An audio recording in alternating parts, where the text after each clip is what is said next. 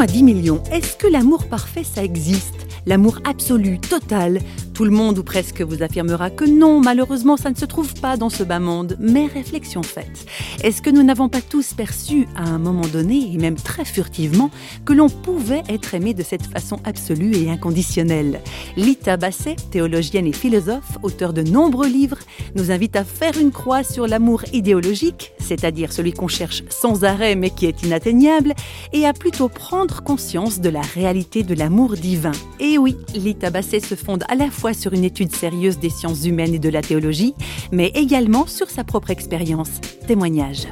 Je pense que comme beaucoup de gens, j'avais un déficit énorme. Au fond, euh, ce que beaucoup d'auteurs euh, disent qu'on n'a pas fait le plein. Et évidemment, énormément de gens pourraient dire la même chose, étant donné des circonstances de vie particulières.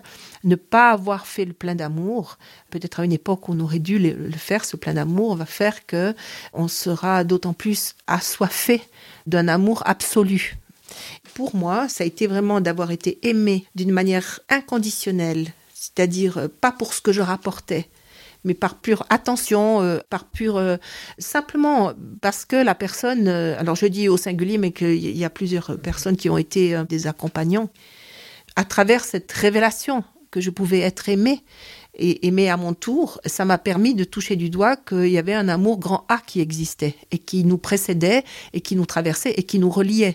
On peut faire tous les discours qu'on veut, les prédications, écrire des bouquins entiers sur le Dieu amour, ça ne touchera strictement personne tant que ça ne sera pas incarné dans une relation euh, et que si c'est pas, je, peux prêcher à quelqu'un à longueur de temps l'amour de Dieu et ça on, on nous l'a fait.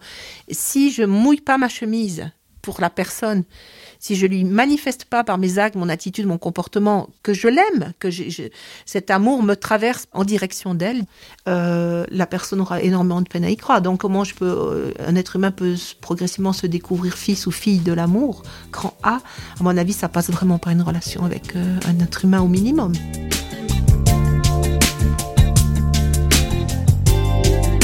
Et pour Lita Basset, quand on prend conscience de cet amour absolu, avec un grand A, on est en mesure d'aimer vraiment les autres.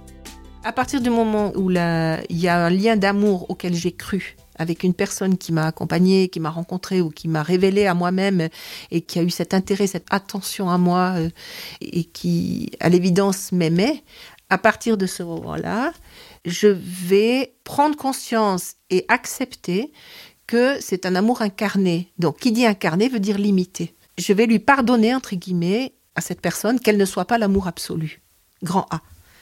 Ça, c'est un deuil, peut-être c'est le plus grand renoncement.